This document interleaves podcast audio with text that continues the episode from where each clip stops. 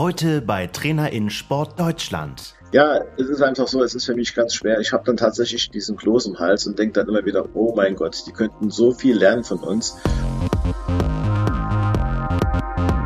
Trainer in Sport Deutschland. Wir wissen, was unsere Aufgaben sind und haben einfach Spaß.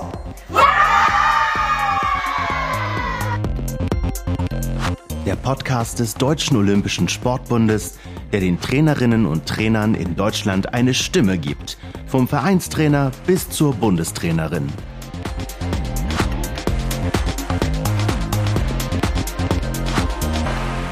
Mit einem neuen Hörgefühl eröffnen wir das Podcastjahr 2023 bei Trainer in Sport Deutschland. Und dazu sage ich herzlich Hallo und guten Tag. Das Wort Ich bedarf Erklärung, denn die Stimme, die ihr jetzt an dieser Stelle zum allerersten Mal hört, heißt Daniel R. Schmidt. Und ich freue mich sehr, ab sofort gemeinsam mit euch in die Welt der Trainerinnen und Trainer in Sport Deutschland einzutauchen. So viel Neues für diese runde Folge, denn dieser Podcast schreibt heute bereits Episode Nummer 30 in seine Geschichtsbücher. Und was fehlt dieser Folge noch? Na klar, der Gast und Gesprächspartner. Ich begrüße einen Mann, der sich als ehrenamtlicher Trainer im Kampfsport einbringt. In einer Sportart, die wir in Tokio noch olympisch bewundern durften, bedauerlicherweise nicht mehr in Paris 2024, nämlich in Karate. Er ist ein echtes Kraftpaket, hatte selbst schon Weltmeisterschaftsmedaillen um seinen Hals und gibt heute sein vielfältiges Wissen weiter. Und das unter der Prämisse, dass doch Kampfsport eigentlich allen offen steht. Karate ohne Grenzen heißt das inklusive Projekt, für das er einsteht und das gerade beim Bundesfinale der Sterne des Sports den vierten Platz errungen hat. Hier ist Dirk Dom. Hallo und Gratulation. Hallihallo, guten Tag, ich grüße dich. Dirk, die meisten Trainer haben in ihrem Leben den üblichen Perspektivwechsel mitgemacht. Die waren erst Sportler, haben ihre Erfolge gehabt und dann haben sie irgendwann gesagt, es langt mir jetzt mit dem aktiven Sport, jetzt gehe ich auf die Trainerbank. Das stimmt bei dir nicht so ganz richtig. Du hattest oder führst quasi zwei Leben als Sportler und Trainer. Ganz genau. Ich äh, fahre also mehrgleisig. Es macht mir unheimlich viel Spaß, das auch weiterzugeben. Und es ist einfach der, der, der besondere Kick, es vorerleben zu können dann. Du hast zwei WM-Titel errungen, vier Vize-WM-Titel in Karate Kumite. Kannst du ganz kurz erklären, was diese besondere Kampfform oder diese Gattung des Karate ausmacht? Also das Kumite macht aus, es ist Freikampf, ganz klar. Beim äh, Karate ge geht es darum, im Wesentlichen äh, Punkte zu ergattern, also Körperkontakt zu, äh, zu ergattern, aber ohne den Gegner zu verletzen. Also es ist die Kunst, die Technik zu kontrollieren. Kumite war, glaube ich, auch eine der Disziplinen, die wir bei Olympia gesehen haben. Korrekt, genau. Zwei WM-Titel, viermal Vize-Weltmeister. Wie fühlt sich das an? Ist das ein Gefühl dieses sportlichen Erfolgs, was man dann auch als Trainer weitergeben kann? Auf jeden Fall. Es fühlt sich ganz, ganz toll an, äh, vorne mit dabei zu sein bei der Elite. Und dennoch ist es immer wieder ein neuer Kick, ähm, Neues zu erreichen, neue Wege zu gehen. Klar, äh, man sagt, okay, du hast jetzt das schon erreicht, was kommt als nächstes? Und irgendwann sagt man, okay, jetzt ziehe ich mich zurück. Aber hier ist es immer noch so, dass das Feuer immer noch brennt. Sobald ich an der Kampffläche stehe, ist es für mich immer wieder schön, äh, erstens mal meine Leute zu motivieren und mich selbst immer wieder als Vorbild zu motivieren. Aber in welchem Moment kam denn quasi der Schalter, Umleger, dass du gesagt hast, okay, neben der aktiven Karriere gehe ich jetzt als Trainer auf Kids, auf Jugendliche, auf andere Sportlerinnen und Sportler im Kampfsport zu? Also das kam schon ganz, ganz früh. Also ich habe 1986 angefangen mit Karate. Okay, das, das hört sich jetzt an, als wie so äh, nach dem Ersten Weltkrieg so ungefähr. Nein. Na, also, um Gottes Willen. Also ähm, äh, das kam schon 1990. Also ich bin Trainer seit 1990. Ich lebe es vor und bin quasi schon direkt auch mit den Wettkämpfen habe ich schon noch losgelegt. Äh, zuerst Landesmeisterschaften, dann die deutsche Meisterschaft, internationale deutsche Meisterschaft. So ging das dann immer weiter. Das waren immer, immer Ziele. Und ich habe immer gesagt, mach einen Schritt vor den anderen, erreiche einen Schritt nach dem anderen. Und es hat auch funktioniert. Natürlich gab es auch sehr, sehr viele Niederlagen, ganz klar. Das gehört dazu. Niederlagen lernt man da im Kampfsport, besonders im Karate, explizit mit umzugehen? Ist das ein Lernprozess, den der Sportler auch durchmachen muss? Auf jeden Fall. Es, es, geht, es geht im Karate nicht immer nur ums Gewinnen. Es geht um die Verwirklichung des, des eigenen Charakters. Also ich zitiere damit auch unseren Begründer des modernen Karate-Do, Gishin Funagoshi. Und es ist tatsächlich so, ähm, man tut seinen eigenen Charakter dann auch ausrichten und, und man kann das Karate dann auch, wie soll ich sagen, auch benutzen fürs tägliche Leben. Von der Einstellung her, von der Grund, Grundeinstellung her, man geht viel gelassener mit dem Ganzen um, auch mit Niederlagen oder mit dem Gewinn. Bleiben wir mal bei den Niederlagen. Welche schmerzlichen Niederlagen hast du als Sportler selbst oder vielleicht auch als Trainer einstecken müssen? Das ist noch nicht, noch nicht mal so lange her. Das war letztes Jahr. Ich wollte letztes Jahr auf zwei Weltmeisterschaften starten, einmal in Florida und einmal in Slowenien, um einfach mal zu beweisen, was möglich ist. Auch in meinem zarten Alter von 48 Jahren. Und äh, er litt aber. Komm, du bist, du bist auch noch keine 48, erzähl mir nichts. du siehst mindestens 15 Jahre jünger aus. so, und ähm, er litt dann aber im Februar einen Epilepsieanfall und das, äh, äh, also ich leite schon seit, ja, seit 2008 daran, war aber anfallsfrei und dachte, okay, du kannst Paracetamol nehmen, das äh, hilft dir, wenn du Fieber hast. Man muss ja auch immer, immer irgendwie funktionieren und man will ja immer funktionieren. Und fälschlicherweise hat aber das Paracetamol meinen Medikamentenspiegel quasi auf Null gesetzt. Und ich war in dieser Zeit sehr austrainiert.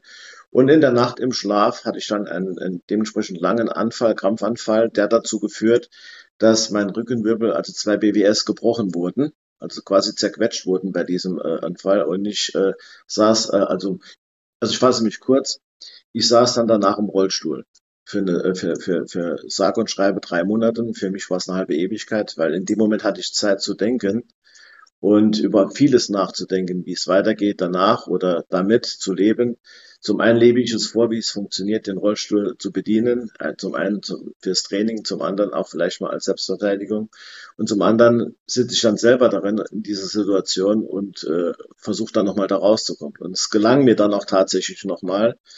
Ähm, ich musste dann die WM in Florida dann absagen war dann aber in Slowenien mit dabei und konnte dort mich nochmal zurückmelden und kam mit dem WM-Titel zurück im Schwergewicht. Wow, das ist nenne ich mal ein Comeback.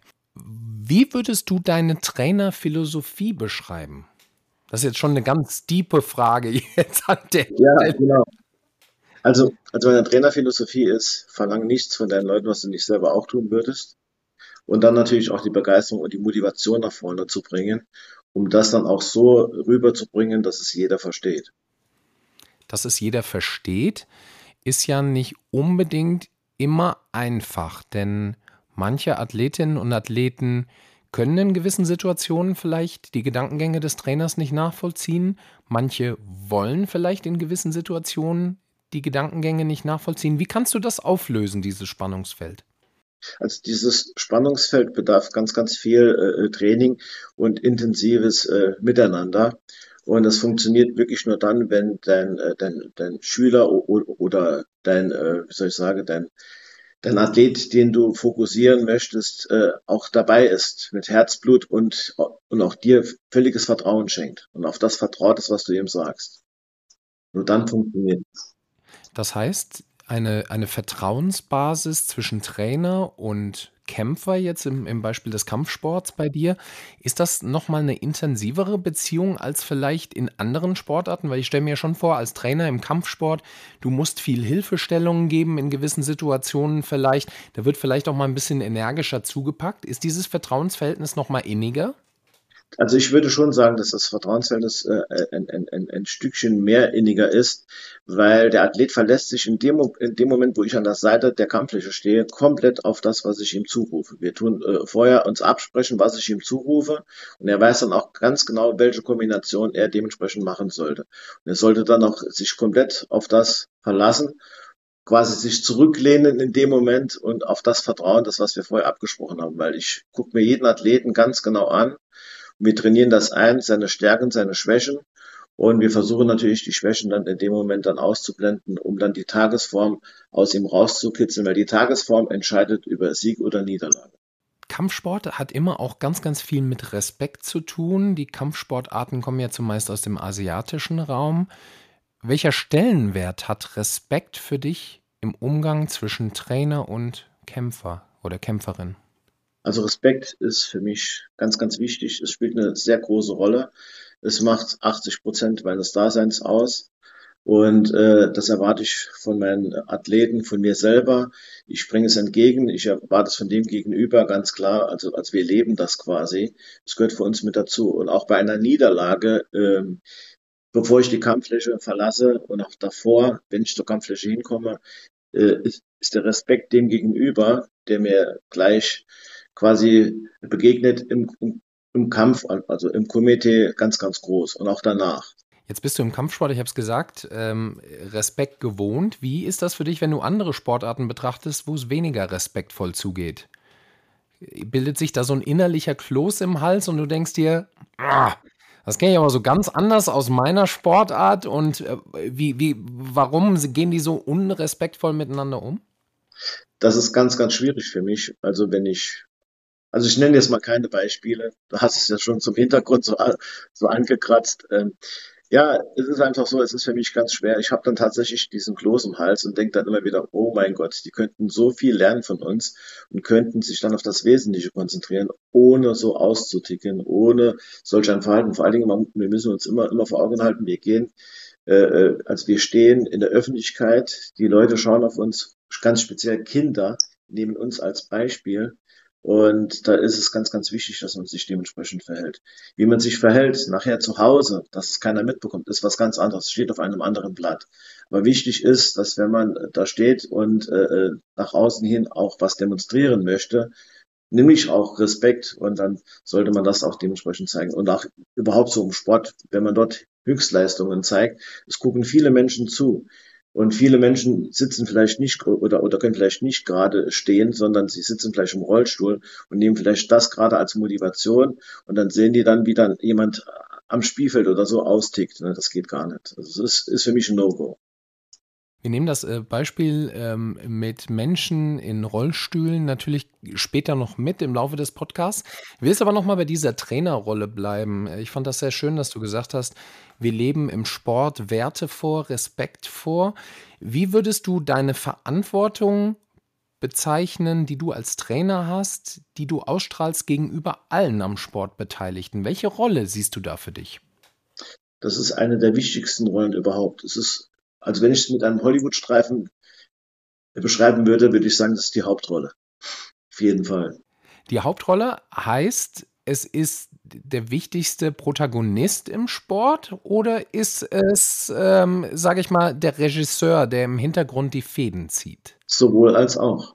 Sowohl als auch. Ja. Der Fokus, der Fokus ist genau, genau darauf gerichtet und gleichzeitig musst du immer noch mal gucken, okay, das passt. Wenn du jetzt als, als Regisseur oder als Hauptdarsteller, völlig egal, anderen Trainerinnen und Trainern Tipps geben könntest oder etwas mit auf den Weg geben könntest, was du in deiner Laufbahn erlebt hast, was würdest du denen gerne sagen? Ich würde denen gerne sagen, du pass auf, es, es, es war nicht immer nur ein Hoch bei dem ganzen Sport, es gab auch mal Niederlagen für dich persönlich und nimm es so hin und gib das dann auch deinem Athleten weiter dass du sagst, okay, jeder ist Mensch und, und jeder hat es auch mal verdient, keinen guten Tag zu erwischen und damit umzugehen. Und nicht immer gleich zu sagen, pass auf, ich erwarte absolute Perfektion. Absolute Perfektion kann man bei Menschen nie erwarten. Das hörte sich von mir jetzt schon wie eine Schlussfrage an, war aber gar nicht so gemein. Wir sind ja mittendrin und haben uns für diesen Podcast, für diese 30. Folge auch was Neues überlegt. Wir wollen dich gerne ein bisschen ähm, noch näher kennenlernen und ein bisschen auf den Zahn fühlen. Ich stelle dir jetzt äh, ganz, ganz schnelle Fragen, entweder oder Fragen, und du äh, versuchst mal eine schnelle Entscheidung zu treffen. Und ähm, dann gucken wir mal, was da rauskommt. Trainer in Sport Deutschland. Powerplay und los geht's. Sekt oder Selters? Selters. Nicht mal ein Siegersekt, wenn. Auf jeden Fall wenn es was zu, zu feiern gibt, dann noch mal ein Sekt, klar, oder vielleicht auch mal ein Bier. okay, das stand, das stand, jetzt gar nicht zur Wahl. Äh, Kopf- oder Bauchentscheidung? Bauchentscheidung. Ist das im Kampfsport immer klug, eine Bauchentscheidung zu treffen? Aber für mich. okay. Ich, ich, sehe, da in dieser Antwort flossen ganz, ganz viele Athleten-Momente jetzt gerade zurück bei dir. Ja. Ähm, Risiko all in oder Nummer sicher? Risiko all in. Kumpel oder Freund? Oder bist du als Trainer eher Respektsperson und Chef? Oh, das ist eine gute Frage. Also ich bin eher so der Feldwebel, so der Freund, klar. aber auch ein, ein, Stück weit auch Trainer. Also für mich ist es wichtig, immer, immer, immer zu versuchen, die goldene Mitte zu erwischen. Welche Rolle spielt da Distanz? Schieben wir das gleich noch schnell äh, hinten dran? Eigentlich eine sehr große Rolle, gerade was äh, Bereich äh, Kinder und Jugendliche angeht. Ähm, da wird Nähe oft anders äh, interpretiert. Und deshalb ist für mich dort ganz spezifisch eine, eine gewisse Distanz ist ganz, ganz wichtig. Neues wagen oder bei bewährtem bleiben? Neue Wege gehen, auf jeden Fall. Sehr gut. Da kommen wir auch gleich noch dazu, denn du gehst ja neue Wege. Ähm, überpünktlich oder just in time? Überpünktlich. Überpünktlich, sehr gut. Vielen Dank für diese schnellen Antworten. Dirk, wir haben es im Intro schon gesagt zu dieser Podcast-Folge Nummer 30. Du hast ein Herzensprojekt namens Karate ohne Grenzen. Kannst du ganz kurz mal umreißen, worum es geht? Denn ich habe äh, diesen, diesen äh, die, quasi den Untertitel Inklusionskampfkunst für Menschen mit und ohne Behinderung. Der äh, enthält so viel, was einem da spontan dazu einfällt. Vielleicht kannst du das Projekt mal kurz umreißen. Zunächst mal, als wir vor einigen Jahren damit angefangen haben, war Karate ohne Grenzen mehr so ein Slogan, um es zu ermöglichen oder um der, der, der Breite zu erklären, okay, wir machen weitaus mehr und setzen uns keine Grenzen. Ähm, damit meinen wir im eigentlichen Sinne ähm, Menschen mit Behinderung. Ich, ich spreche es auch ganz offen aus Behinderung. Ich sage nicht Handicap, weil der Behindertenparkplatz heißt auch nicht Handicap-Parkplatz.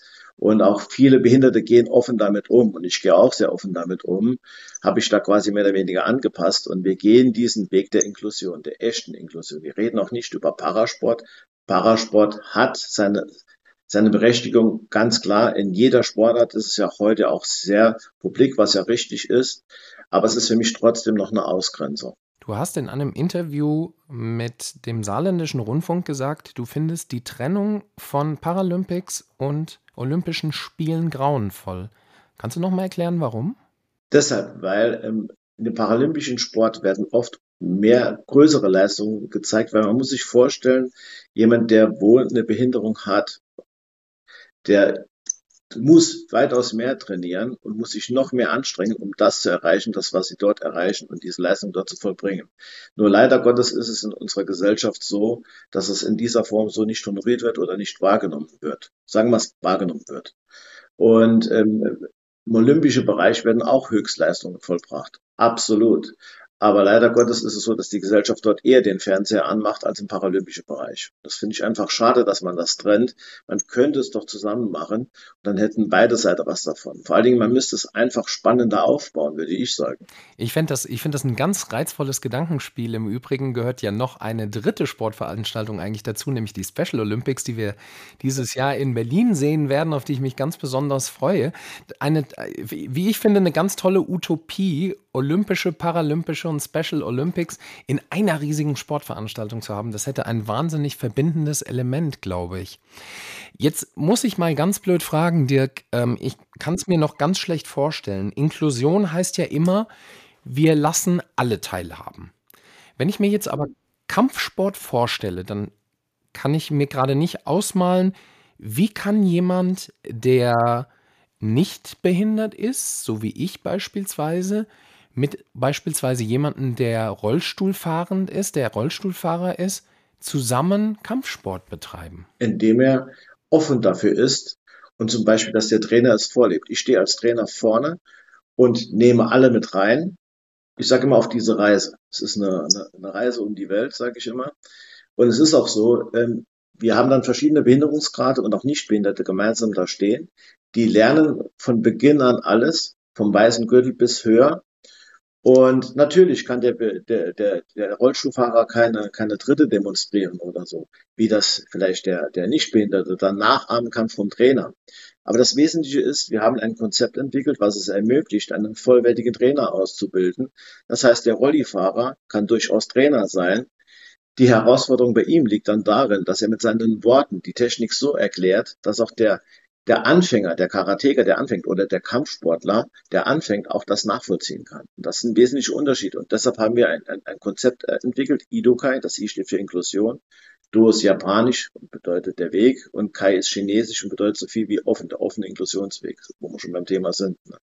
Und äh, dieses System ermöglicht es einfach, dass alle miteinander trainieren können, ohne dass ich eine eigene Gruppierung mache, ohne dass ich sage, okay, die Rollifahrer heute in diese Ecke, die Gehbehinderten heute in diese Ecke und die Blinden bleiben vielleicht in der Mitte noch stehen. Nee, das ist, das hat, das hat mit Inklusion nichts zu tun.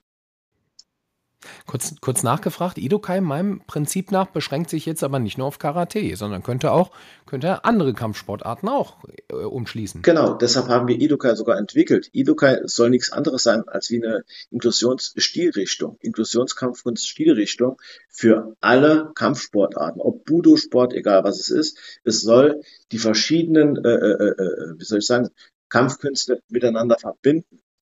Weil das, was uns alle verbindet, ist in dem Moment die Inklusion. Und es gibt in, in, in jeder Kampfkunst gibt es Parasport. Warum? Warum geht man nicht hin und sagt, okay, wir, haben hier jemanden, der hat ein System entwickelt, das es ermöglicht, dass wir alle gemeinsam auf einem Turnier starten. Das wäre zum Beispiel für die Olympischen Spiele oder für die Paralympischen Spiele sehr interessant. Man hätte mehr Einschaltquoten, weil man sieht dann, wie ein Karateka zum Beispiel äh, gegen die Disziplin Taekwondo antretet oder Aikido. Weil was haben wir alle gemeinsam? Selbstverteidigung. Und das dann schießen zu lassen von fünf unabhängigen Richtern, die das Ganze bewerten wie im Eiskunstlauf, das ist doch mega. Das ist großes Kino. Die Halle würde beben. Ihr hört Trainer in Sport Deutschland.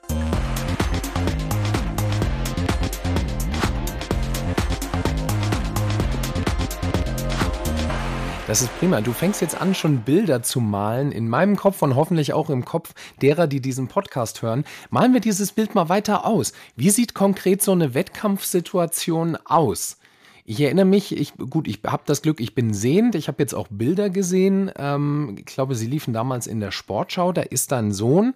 Ähm, David, glaube ich, mit einem Kommilitonen, einem, einem Sportlerkollegen zusammen auf dem Wettkampf gewesen. Magst du mal dieses Bild ausmalen? Wie sieht das aus und wie wird das bewertet? Genau, im Karate genauso wie im Taekwondo gibt es verschiedene Formenläufe. Das heißt, ein Kampf gegen einen imaginären Gegner. Wir haben die Einzeldisziplin in Idokai sieht so aus im Bereich Formen, dass ein Behinderter und ein Nichtbehinderter immer gemeinsam alles einstudieren, diese Choreografie einstudieren, das Ganze trainieren über Monate hinweg, um das dann zu demonstrieren es, es ist dann so, dass beide miteinander verbunden sind. In dem Fall war Dominik und David sehr stark miteinander verbunden, weil David musste auch ein Mikro tragen, was dann mit den Ohren von Dominik verbunden war, um ihm dann auch dementsprechend Tipps zu geben. Wahnsinn. Bevor wir äh, jetzt nochmal auf dich als Trainerpersönlichkeit zu sprechen kommen, wollen wir natürlich auch nochmal die Werbetrommel rühren. Ähm, Karate ohne Grenzen, ihr seid auf Facebook. Das heißt, all diejenigen, die jetzt zuhören, geben bitte mal einen Daumen nach oben ab. Ähm, seid ihr mit Ido Kai auch schon in, oh, ja. im weltweiten Netz unterwegs? Ja. Auch in Facebook seit letzter Woche haben wir auch den Weltverband und äh, in jedem, in jedem Bundesland auch die Landesverbände jetzt auch gegründet. Das geht jetzt peu à peu, Step by Step nach vorne, weil das, was wir anstreben, ist die DOSB-Anerkennung. Das heißt, all diejenigen, die jetzt in ihren Vereinen Interesse haben und sagen, wir haben vielleicht noch keine inklusive Arbeit im Kampfsport, die können sich an euch wenden, an Idokai und ihr könnt vermitteln und Tipps und Ideen zur Aufbauarbeit geben. Richtig, ganz genau. Super. So sieht das. Jetzt kommen wir nochmal zurück zur Situation. Ich habe schon gesagt, dein Sohn David kämpft auch. Wie ist das, als Vater seinen Sohn zu trainieren? Oder gibt es da irgendeine Besonderheit? Es ist oftmals schwierig. Gerade die, gerade die Kinder, die tun sich manchmal ganz, ganz schwer dann damit, wenn der Papa dann da ist. Ja, sind sehr, sehr kritisch und hin und her und ähm, tut sich dann dementsprechend, wie soll ich sagen, äh, dann auch schwer, mit der Kritik äh, mit Papa umzugehen. Aber ich versuche dann auch immer wieder äh, so zu denken, pass auf, denk einfach, denk einfach, es ist ein normaler Schüler mit dem du da umgehst. Und der, der, der Sohnemann denkt dann auch immer, okay, Papa ist jetzt mal nicht Papa, Papa ist jetzt mal mein Trainer. Und wir haben auch ganz, ganz viele Momente, wo wir dann auch nur gemeinsam trainieren, er und ich. Oder ich habe ja noch zwei andere Kinder, die sind, die sind schon erwachsen und die sind diesen Weg auch schon mit mir gegangen, mehr oder weniger. Ich sage das deshalb, weil ich setze es nicht voraus. Äh, die eigenen Interesse ste stehen im Vordergrund. Bei den Kids und das ist mir wichtig und vor allen Dingen jeder muss das finden, wo sein Herz dann noch ist. Ne? Und das war bei Alexandra, bei unserer ältesten Tochter, ich bin ja schon zweimal Großvater, das hört sich jetzt so, so, so alt an. und die Tochter, äh, die war dann damals auch im Bundeskader gewesen, aber dann sind die Interessen in eine andere Richtung gegangen. Der älteste Sohn ist 20, der geht auch in die Richtung, lieber Fahrrad zu fahren und, und das intensiv zu tun. Das ist auch okay, aber auch nicht als Leistungssport oder so. Und man sagt ja, alle guten Dinge sind drei und der Jüngste, der David, ist jetzt elf und äh, betreibt Karate, seit er laufen kann. Nämlich in unserer speziell entwickelten äh, äh Gruppierung Krabbelkarate, was ich entwickelt habe, um auch schon ganz früh den Einstieg zu ermöglichen. Was in dieser Gruppe ganz interessant ist, auch dort sind schon Kids bei uns mit dabei mit Behinderung. Also in jeder Altersgruppe. Also wir unterrichten genauso wie, wie auf einer Schule in verschiedenen Gruppierungen, in verschiedenen Altersstufen. Das heißt, ihr habt jetzt passend ähm, zu der ja leider traurigen Statistik, dass Kinder sich immer weniger bewegen, das wissen wir äh, seit der Coronavirus-Pandemie ja auch sehr statistisch in Zahlen, habt ihr für jede Altersgruppe quasi schon auch ein Bewegungsangebot? Ganz genau. Ab, ab zwei offiziell, von, von zwei bis fünf Jahren. Oftmals haben wir schon Kinder dabei, die sind noch jünger. Dann dann äh, gehen jetzt die Alarmglocken los bei meinen Kollegen, die sagen, um Gottes Willen, was willst du denen denn eigentlich beibringen? Wie funktioniert das Ganze? Das ist ganz, ganz leicht. Wenn ich denen jetzt zum Beispiel sagen würde, okay, wir machen jetzt ganz traditionelles Karate, dann würde das nicht funktionieren. Dann tun wir das Pferd von hinten aufsatteln. Wir machen Ninja Warriors, Kampfkunst Warriors. Das heißt, wir bauen einen Hindernisparcours auf.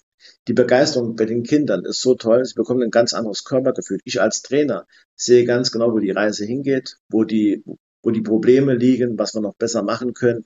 Wir haben dort Fallschule mit drin, wir haben dort auch einzelne Techniken mit drin, aber ohne, dass die Kids es merken. Die Kids denken, sie sind bei den Jago, ohne jetzt Werbung zu machen. aber es ist ganz einfach so, man kann diese, diese, diese Comicfiguren aus dem Fernsehen, kann man ganz gut dort mit einbauen und die Kids damit motivieren. Und wir hatten schon sehr, sehr viele Beispiele, die aus dieser Gruppe ganz groß geworden sind und ganz tolle Erfolge da noch eingefahren haben. Dirk, wenn wir über Inklusion reden, dann hört sich das erstmal so an, als würden wir einfach alle Menschen zusammenfinden können und es funktioniert immer gleich. Hast du Hürden erlebt in, in, in deiner Wandlung, sage ich mal, vom, du, du bist jetzt äh, nicht behinderter Sportler, beschäftigst dich jetzt und führst Inklusion ein. Hast du Schwierigkeiten auf diesem Weg gehabt dorthin? Auf jeden Fall. Und immer dann, wenn es losging, dass ich versucht habe, darüber nachzudenken. Ein schönes Beispiel ist ein kleines Kind, das beginnt zu laufen. Es denkt nicht darüber nach, dass es hinfallen könnte, sondern es steht immer wieder auf. Und genau das Beispiel passt auch hier. Wenn sich manche Trainer, egal welche Sportart, einfach mal nicht so viel Gedanken machen würden, wie funktioniert das, wie könnte ich mit dem umgehen, sondern einfach mal zu sagen, okay, ich lasse jetzt mal die sieben Grad sein, ich nehme den Betreuer mit dazu, habe hab ein Mitglied mehr dabei, dass ich dann auch intensiv um den behinderten Athleten am Anfang mit bemüht. Und so kann ich als Trainer, habe hab ich mehr Zeit, mich reinzufinden. Heißt das, dass die größte Inklusionsbarriere eigentlich unser eigener Kopf ist? Auf jeden Fall. Das ist vergleichbar mit Rassismus, ganz genau. Mhm, mhm. Ähm, wir kommen so langsam auch zur Abschlussfrage, jetzt zur tatsächlichen Abschlussfrage. Für dich als Trainer, was hast du mitgenommen für dich, für deine persönliche Entwicklung aus der inklusiven Arbeit heraus, aus der Arbeit mit Idokai? Es ist eine totale Bereicherung. Es, es erfüllt einen, diesen Schritt nach vorne zu tun und zu sagen, okay, wir machen das jetzt gemeinsam. Also mir hat es sehr viel gebracht, vor allen Dingen auch in meiner Entwicklung als Trainer. Es ist Neuland gewesen am Anfang, aber es hat mir ein Stück mehr gegeben, dass ich auf keiner Sportschule hätte lernen können. Warum sollten junge oder mittelalte oder eigentlich völlig egal wie alt, warum sollten Menschen sich als Trainerin oder als Trainer begeistern lassen und einfach mal mitmachen? Hm, gute Frage. Es ist ganz einfach so, dass man einfach offen sein sollte. Und vor allen Dingen, wir müssen uns immer alle vor Augen halten. Wir können dankbar sein, wenn wir jeden Morgen gesund aufwachen. Und warum soll jetzt jemand, einer meiner Kollegen, der 30, 40 Jahre Kampfkunst betrieben hat, und er, und er bekommt jetzt die Diagnose, okay, du äh, hast jetzt Bandscheibenvorfall, jetzt um es mal milde auszudrücken, oder so wie ich im Rollstuhl gesessen habe, du kommst jetzt hier nicht mehr raus, du sollst jetzt heute auf morgen deine, deine Leidenschaft aufgeben. absoluter Quatsch. Dann hat man immer noch die Möglichkeit, dann heißt es halt Ido Kai, okay, ich ziehe es jetzt durch, ich gehe dann einen anderen Weg. Aber ich, ich bleibe dem treu, mit dem, wo ich begonnen habe. Und für jetzt ganz neue Trainer fände ich es sowieso ganz toll, egal welche Sportart, wenn sie echte Inklusion, also wenn sie offen wären für echte Inklusion, um auch äh, auf der Sportschule einfach mal einen Teil davon kennenzulernen, wie toll das das ist und vor allen Dingen zu spüren, wie dankbar jemand ist, wenn er vor dir steht und er hat die Chance, in, deiner, in deinem Sport mitzumachen. Und es ist einfach, es ist dieses Lächeln, es ist diese Gänsehaut, die dann mitspielt, die du dann in dem Moment bekommst und es ist mehr wert als jedes Honorar. Es ist sowieso so, wir machen das ja sowieso ehrenamtlich und ich bin auch dankbar dafür. Und äh, das ist auch ein Stück weit, wo ich sage, okay, als, als Inklusionskampf Kunst, Inklusionskampf Sport angenommen zu werden, weil es ist eine Lücke, die es noch nicht, äh, äh, also die es noch zu schließen gibt. Es ist einfach, äh, es ist ein, ein Stück weiter mehr nach vorn zu kommen. In dem Moment. Lasst euch begeistern von ehrenamtlichen Trainern wie Dirk Dom und vielen anderen und engagiert euch als Trainer in Sport Deutschland. Dirk Dom, vielen herzlichen Dank für dieses tolle Gespräch mit wunderbaren Einblicken und Denkanstößen, auch ich selbst. Denke jetzt mal, glaube ich, über die eine oder andere Denkbarriere in Sachen Inklusion nach. Vielen Dank. Ich danke dir. Und alles weitere könnt ihr diskutieren in den sozialen Netzwerken auf Facebook zum Beispiel oder auf Twitter, wie das funktioniert, sagt uns unsere neue Stimme im Hintergrund, Niklas Hamburg. Ich sage Tschüss und auf Wiederhören bis zur nächsten Folge bei Trainer in Sport Deutschland.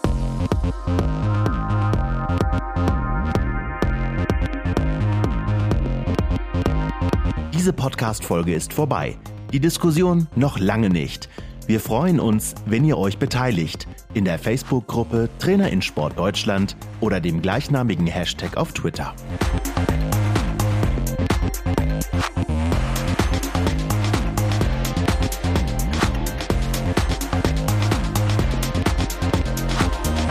Trainer in Sport Deutschland ist ein Podcast des Deutschen Olympischen Sportbundes.